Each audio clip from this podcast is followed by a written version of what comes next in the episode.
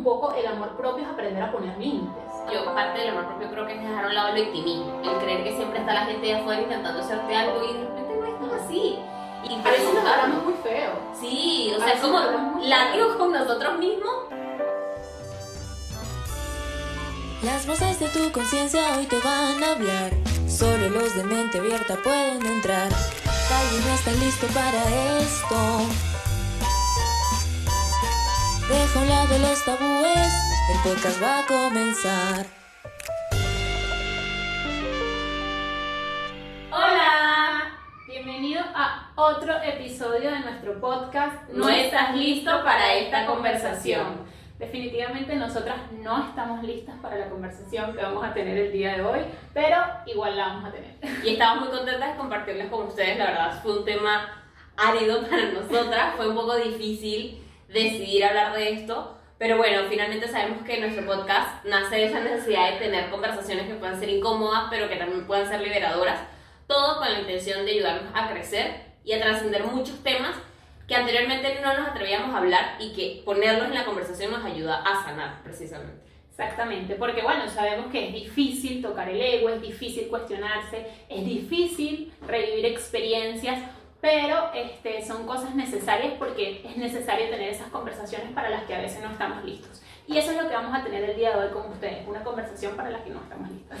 Yo no estoy lista, bueno, yo soy Kesley, me presento nuevamente. El nombre Victoria, claro. Y, o sea, cuando con Vicky estábamos sacando el tema, decíamos, o sea, yo no estaba tan segura y de repente le decía a Vicky, odio este tema, no tengo miedo, no quiero hablar de esto, pero, luego dije, hay que hacerlo. Hay que hacerlo. Hay, que, hacerlo, porque es necesario, porque también es una manera de sanar y queremos que ustedes la compartan con nosotros. Creo que no habría otro momento mejor para, para decirlo que este con ustedes, así que nada. Hoy vamos a conversar acerca de, del amor propio ese, ese concepto que está como, ahorita está como en tendencia, pero que llega a ser difícil realmente entender qué es lo que es o qué representa para cada uno de nosotros. Sí, muchas veces no, nos preguntamos, ¿no? Cuando, cuando estábamos entendiendo cómo era esto, si era amor propio o egoísmo. No, no sabíamos si, si, si, si podía ser de una forma, podía ser de otra, pero bueno, un poco qué es el amor propio para Kesley. ¿Cómo, cómo nace el amor propio para Kesley? Yo creo que el amor propio para mí se representa en dejar de buscar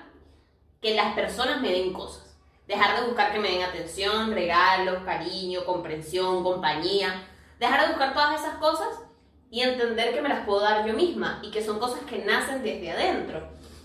Un poco lo descubrí de hace unos años atrás. Tenía como un pequeño desespero pero una necesidad demasiado grande de encontrar pareja y me frustraba demasiado no tenerla.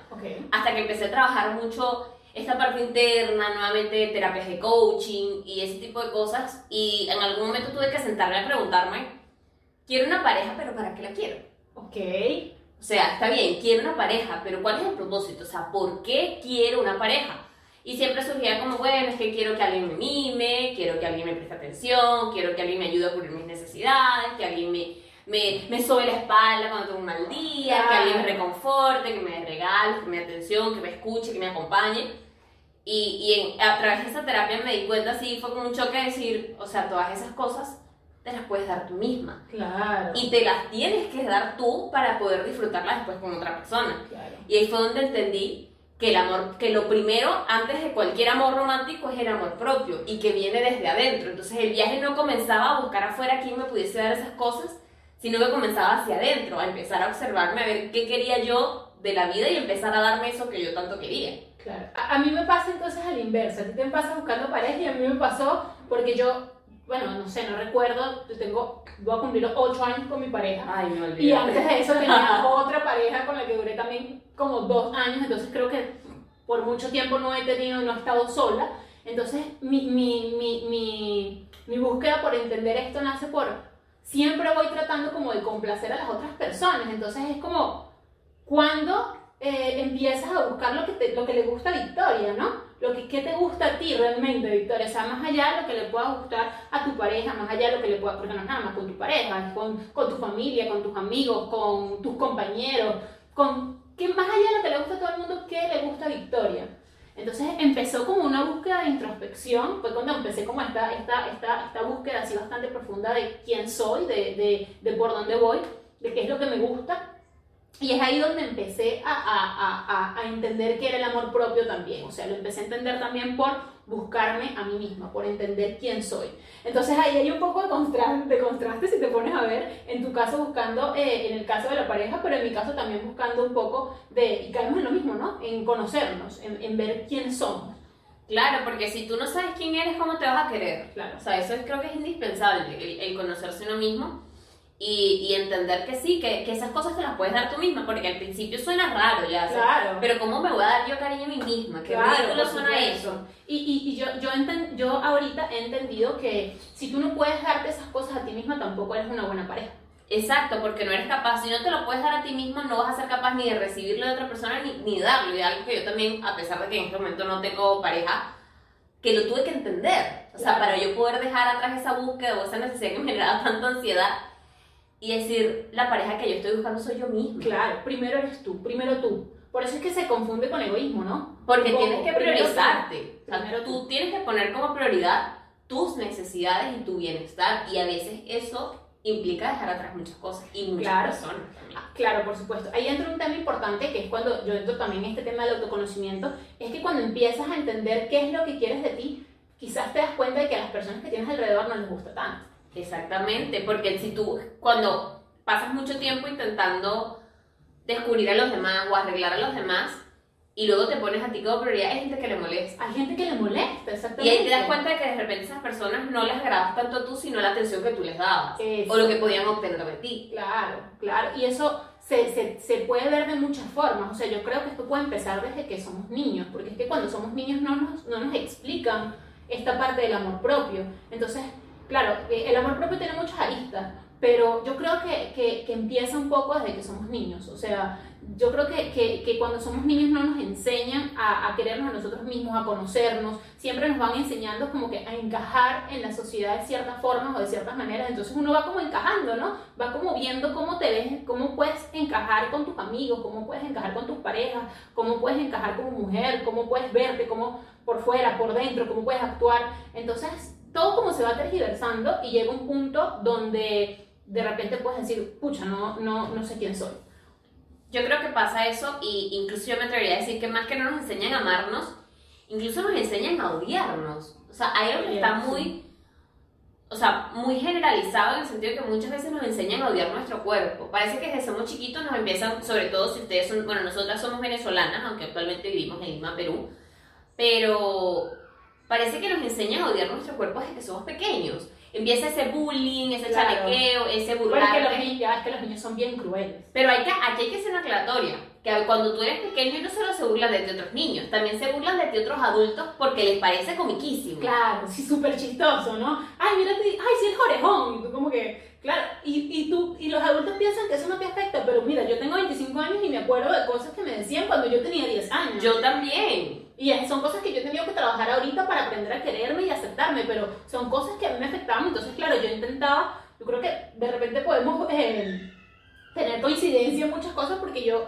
cuando era pequeña, yo este, recuerdo cosas que me decían adultos o que me decían compañeros del colegio que hasta ahorita he tenido que sanarlos para decir como que ya, brother, esto no es algo que realmente me pueda afectar ahorita. O Bueno, sea, ya no me representa. esto no me representa, o sea, yo me siento bien conmigo ahorita, pero ¿cuál? Todo el proceso que uno ha tenido que pasar, porque uno Claro. también es, bueno, yo siempre he sido bien fuerte, así como que no me importan las opiniones de las demás personas, pero por dentro es otra cosa, ¿no? Exacto.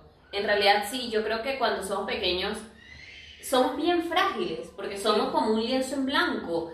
Y en verdad que cuando somos chiquitos nos creemos lo que nos dicen. Claro. Y ese es el problema. O sea, tú te lo crees, te compras el cuento, o sea, te empiezan a decir, no sé, algo que recuerdo, es bien tonto esto, bueno, no voy a decir que es tonto, pero es algo pequeño. Por ejemplo, se burlaban mucho de mis pies. Me decían que tenía mis pies feos. Ay, no. Esto, esto es un tema... Victoria no está lista para No, esto. no, no estoy lista para esto. Y No me lo decían tanto que yo empecé a creerlo también. Y Claro. decía, que ¿cómo puedo mostrar mis pies si son tan feos? Claro. Y eso se quedó grabado en mi cabeza, pero no era algo que me hacía sufrir, simplemente fue como una verdad que yo adopté como mía. Esto, este tema de la verdad lo voy a meter para explicarlo porque me gusta explicarlo de esta forma, fue algo que yo entendí cuando leí el libro de los cuatro acuerdos. Ok. Es un libro que explica mu- muchas cosas de cómo vemos la vida y, y habla de estos cuatro acuerdos porque lo que explica el libro un poco es que la verdad de repente no es tan verdad, sino que es la verdad que nosotros compramos en el mundo porque fue la forma en la que nos criaron. Ok. Pero de repente esa no es tu propia verdad. Por supuesto, ok. Y este tema de los cuatro acuerdos era para llegar a encontrar lo que tú consideras tu verdad y no la verdad generalizada, no comprar la verdad del mundo. Y un poco eso que ya me lo cuestionaba y desde esa parte hasta el hecho de ser flaca o muchas otras cosas, pero puntualmente el tema de, de los pies para, para cerrarlo bien puntual, es que llegó un punto donde me cuestioné y dije, ok, de repente no son tan bonitos, pero son míos Son mis pies. y yo los quiero y no los voy a dejar de mostrar. Y pasé incluso de que antes usaba solo zapatos o zapatillas que pudiesen ser cerrados donde no se pudiesen ver, a que solo uso sandalias y ya no uso zapatos cerrados porque me incomodan. De hecho no me gustan, no me agradan, me gusta usar sandalias. Y fue aceptar eso, ¿no? O sea, ya dejar de vivir sin ese complejo, por decir, ya no necesito que sean unos pies de supermodelo, ni que sean unos pies fotogénicos para Instagram, eh, pero Claro, son míos. Vamos, vamos queriendo agradar, ahí caemos, ¿no? Exactamente. Vamos queriendo agradar Y nos compramos esa verdad como que si no existiera otra cosa. No, existe otra cosa. Y de repente te empiezas a cuestionar, pero también desde esas cosas que puede ser una pequeñez, pero te empiezas a cuestionar otras cosas, te empiezas a cuestionar qué tanto te a veces te dicen que no eres capaz, Claro. que no vas a conseguir lo que te propones, que tú no eres buena para eso, y a veces no te lo dicen con maldad, porque eso pasa No. también. Hay veces que las personas son irreflexivas con sus palabras y no se dan cuenta de lo que están haciendo, y eso pasa mucho cuando somos niños, porque piensan que el niño no entiende. Claro. Piensan, pero es solo un chiste, eso a él que, o sea, No, él no. no lo entiende. Y a veces te- él no lo entiende, tienes 30 años y estás sentado en tu habitación todavía acordándote de eso que te dijeron cuando eras chiquito. Yo, yo, por ejemplo, ahorita después que empecé con este tema también eh, de, de, de autoconocimiento, empecé a evaluar también en retrospectiva muchas cosas que antes pues me, me afectaban, ¿no? Y que yo tuve que empezar a trabajar para poder empezar a sanar. Una de las cosas era, por ejemplo, el, el tema de, de los senos. Eh, hubo como una época donde estaba muy fuerte el tema de las mujeres operadas, o sea, era como que algo bien fuerte. Entonces, yo con 14, 15 años, yo quería, de 15 años, yo, yo, yo quería, este, en vez de la fiesta, no sé, quiero operarme los senos. Entonces era como que quería usar push-up, quería todo el tiempo estar así como que se vieran los senos marcados. Entonces empecé como a decir como que, ay, no, tengo los senos muy chiquitos, no me gusta, no me gusta y usaba push-up. Y luego, o sea, ya ahorita lo, lo reviso y ahorita ni siquiera me gusta usar push-up, o sea, no me gusta y respeto pues a las personas que se operan porque también es un tema de cómo tú te sientas, pero también es aprender a aceptarte que no importa cómo, o sea, no importa lo que tú tengas, o sea, lo que importa es cómo te sientas con eso. O sea, no importa si, si tienes los senos grandes, si tienes los senos pequeños, si tienes los pies grandes, si tienes los pies pequeños, si- no importa realmente eso. O sea, realmente las cosas que te están diciendo han sido un constructo social. O sea, no existen cosas o cosas, cosas buenas o cosas malas. Todo eso ha ido cambiando y se ha ido tergiversando a lo largo de los años. Exacto. Y es con lo que tú te sientas, con lo que tú te sientas bien, ¿no? O sea, vuelvo al mismo ejemplo, o sea, de repente utilizar solo un tipo de cosa porque si no te van a ver feo. O sea, no, si yo me siento bien de otra manera y es cuestionar, o sea, creo que parte mucho del cuestionamiento, de comenzar a decir de repente, ok, o sea, alguien puede decir esto, pero, o como ese estándar de que las mujeres solo son bonitas si son flacas. Ajá. Y si exacto. no, Y si no, entonces eres fea. o sea, y si no, y si no, de repente no quiero ser flaca, o sea, ¿por qué? Claro. Va, va un poco por ahí. Entonces creo que eh, para, para, para dar, dar paso un poco a, a, a lo otro que también queremos conversar, es entender, primero, ser mejores adultos. Sí, de O todas sea, maneras. hay que ser mejores adultos. O sea, no puedes ir por la vida metiéndote con ellos pensando que a los niños no les importa, que a los Y niños que no les va a afecta. afectar, es Porque vas- mentira. Vas a tener 25 años y vas a estar metido en tu cuarto así pensando como que tengo los pies horribles, Ajá. tengo esto, tengo... Y son cosas que te afectan. Entonces, creo que hay que ser más cuidadosos con las palabras que utilicemos con otras personas. Yo creo que es un tema, y lo- en algún momento le he hablado en mis redes sociales, de que hay que aprender a ser empático. O sea, tienes que ponerte a pensar si lo que tú vas a decir le va a sumar o no le va a sumar a la otra hay una persona. regla, hay una regla de que si tú, Sí. hay una regla de que si tú lo que le vas a decir a otra persona no lo puedes arreglar en 5 minutos, como que tenga algo en el diente, tenga algo que pueda quitar rápido, no lo digas. No lo No digas. lo digas. Porque eso no le va a sumar de nada a esa No persona. digas. O sea, tienes que, o sea, no tienes que aprender a ser empático porque en verdad las palabras pueden construir o destruir increíblemente. O sea, creo que no tenemos ni idea del poder que pueden tener las palabras, Claro. tanto para sanar como para tirar al piso a una persona. Por supuesto. Entonces yo creo que se trata un poco de eso Y, y incluso ahí, donde, ahí es donde digo que incluso ciertas tendencias de las redes sociales se vuelven poderosas para, o buenas para la sociedad, porque por ejemplo ahora hay un tema del body positive, el de Claro. aceptar de que todos los cuerpos son hermosos, y sobre Pues todo todos de, los cuerpos son hermosos, son diferentes, pero son hermosos. Y sobre todo de decir que ya no está de moda hablar del cuerpo de otra persona, y sobre todo el cuerpo de otra mujer, ahí entra el tema de la sororidad, ¿no? Claro. De, sea, no te metas con, si no es tu cuerpo no opines. Si no es tu cuerpo, no te O metas. sea, si es que esa falda queda fea, no te la no te, pongas. no te la pongas tú. No te la es que está bien, está, no está, está mal ser gorda, pues no seas gorda tú. O sea, ¿para ¿Se qué? O sea, y eso para hablar de un tema de, de contextura, como puede ser de millones de cosas. O Claro. sea, Que si no te gusta, no lo hagas para ti, pero no tienes por qué ir a ver a otra persona. Ahí caemos un poco en qué cosas de repente hemos visto que, o que, que hemos trabajado para, para cultivar el amor propio, que yo creo que no es algo como que, ay, un día me paré y ya tengo el amor propio por encima. No, o sea, creo que es algo que uno todavía está trabajando. De O sea, en mi maneras, es un caso- proceso continuo. En, en mi caso es algo que todavía, o sea, estoy construyendo, estoy trabajando en esto eh, personalmente y, y lo empecé a descubrir justamente cuando empecé con este, este momento de autoconocimiento, este paso, este paso bastante re- reflexivo. Pero creo que sí es importante entender que a veces si tú quieres cambiar algo, porque por ejemplo, yo, yo sí empecé un cambio también hace un año bastante fuerte de, de empezar a cuidar mi cuerpo, pero no por los demás, sino por mí. O sea, porque este es mi único cuerpo, este es mi templo, es el único cuerpo con el que voy a vivir esta vida, entonces sí quiero cuidarlo, pero no porque quiero que todo el mundo me vea más flaca, que todo el mundo sienta que estoy más socialmente aceptada. No, es por mí, porque, porque quiero sentirme bien con la persona que soy, porque quiero ser la mejor versión de mí, porque no sé si mañana me muero. Y quiero, no quiero estar como en, el último soplo de mi vida diciendo así como que, ay, hubiese cuidado mi cuerpo. No, o sea, pero es algo personal. Entonces entender que a veces si tú quieres cambiar, es para ti, no para nadie. O sea, no porque tienes que ser socialmente aceptado por nadie. Exacto, y entender creo que uno de los primeros pasos que, que podemos eh, poner para, para hablar de las cosas que hacemos para cultivar el amor propio es entender que los cambios también son un acto de amor propio. O sea, el elegir ser mejor persona Claro. es un acto de amor propio. Entonces no, no todo tiene que ser estático, porque hay personas que te dicen, ay, antes eras diferente, ese era el punto. Bueno, yo tengo un, un- yo siempre me, me, me digo así como que el año pasado yo era otra versión. O sea, Ya si no, si tú me conociste el año pasado, ya somos dos personas distintas. me amiga. presento, mira, si tú me conociste hace dos años, hace un año, mucho gusto. Ya, Es otra persona. historia, o sea, otra persona. Y creo que es parte de, es parte de la evolución, ir cambiando, ir cerrando ciclos e ir mejorando como persona. Exactamente, pero sobre todo hacerlo por ti, o sea, por, porque tú te sientas bien. Y ahí es donde entra mucho el trabajo personal, el diálogo interno, el escuchar nosotros nuestras necesidades y, y A veces nos hablamos muy feo. Sí, o a sea, como látigos con nosotros mismos. O sea, vamos diciéndote como que, ay, Keslie, tú eres hermosa. Y llegas a tu casa y te ves en el espejo y dices, pero tú sí eres horrible.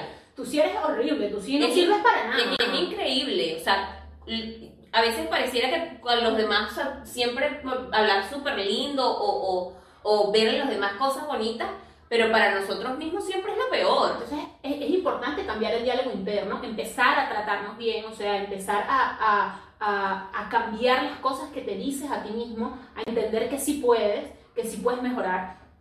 Creo que a veces ponemos mucho el valor de- del cambio en las cosas que hacemos, o sea, no sé, en, el- en las cosas que vas ganando, en el éxito, en el trabajo, en las relaciones que vas construyendo. Y realmente creo que, que el, el truco o el, el foco debe ser ponerlo en ti, en tus talentos, en tus capacidades, en las cosas que puedes ir mol- moldeando porque nada es estático.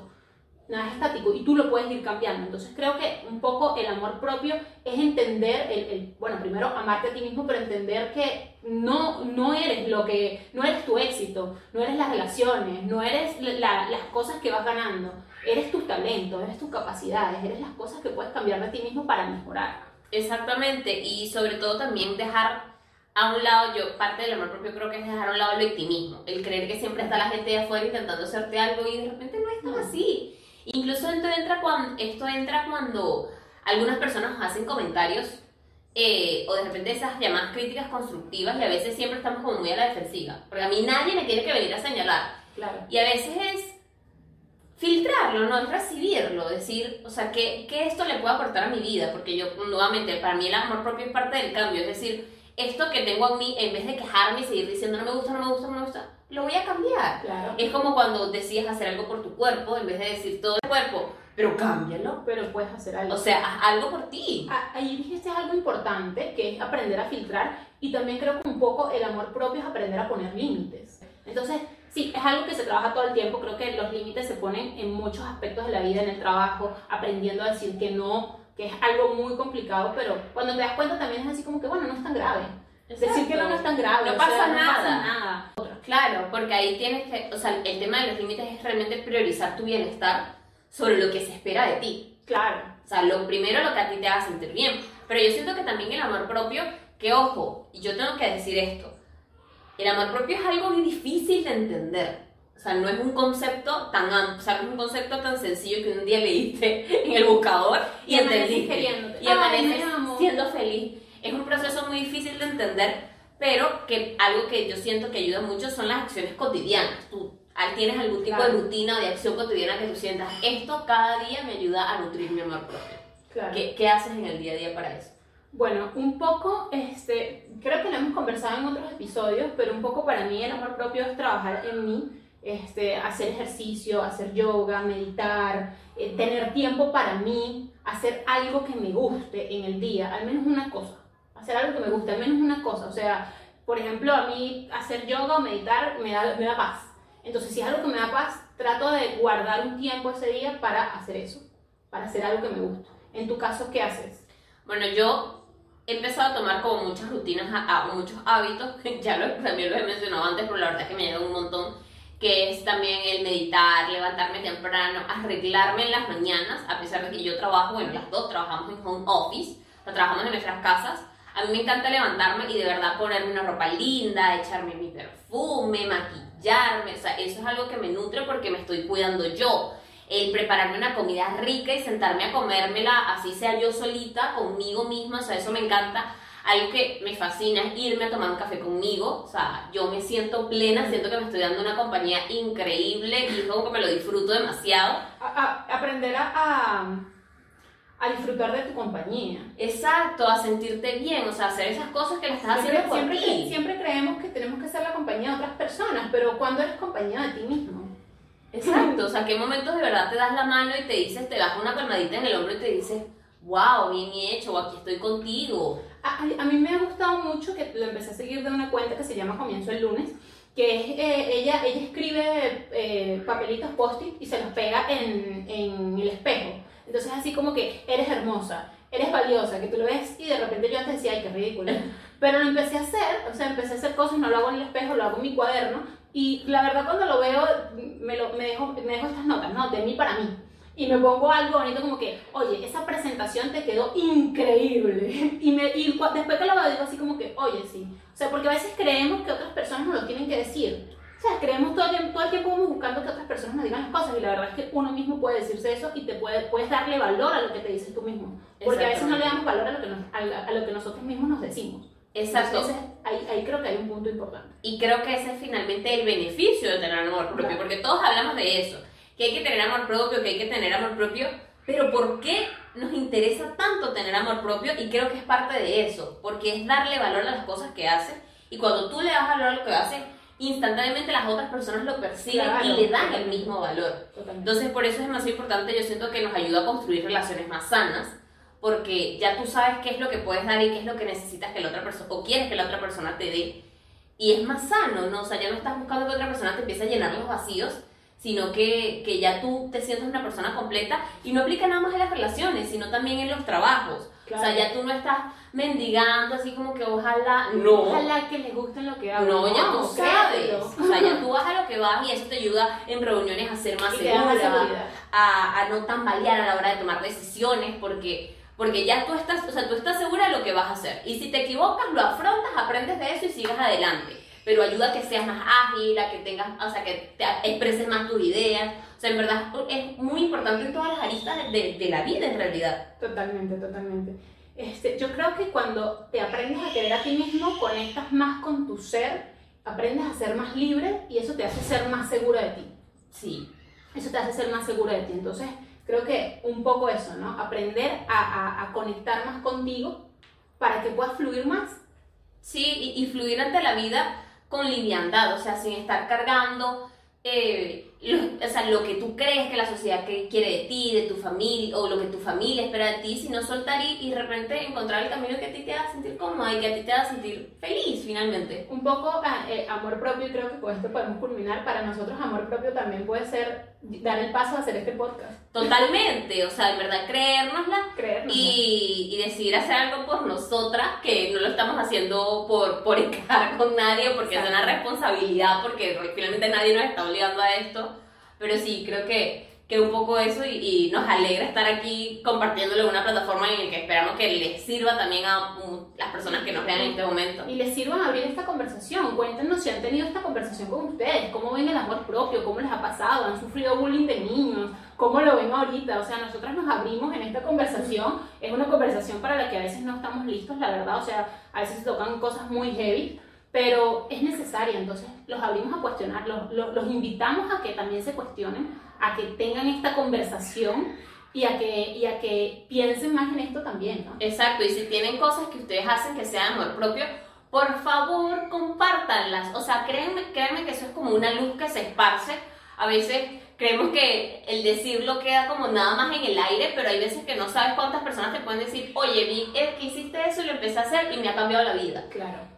Y, y funciona tanto, entonces por favor compártanla para La que luz nosotros... expande. Exacto, la luz expande, para que nos ayuden a nosotras también a, a seguir creciendo y para la comunidad o las personas que nos escuchan, para que también adquieran nuevos hábitos y, y fomentemos más el amor propio entre todos. Ya saben, nunca dejen de decirnos qué otras conversaciones quieres que tengamos para que las pongamos también sobre la mesa y podamos entre todos poder seguir sanando y seguir creciendo en este camino. Gracias. Bye.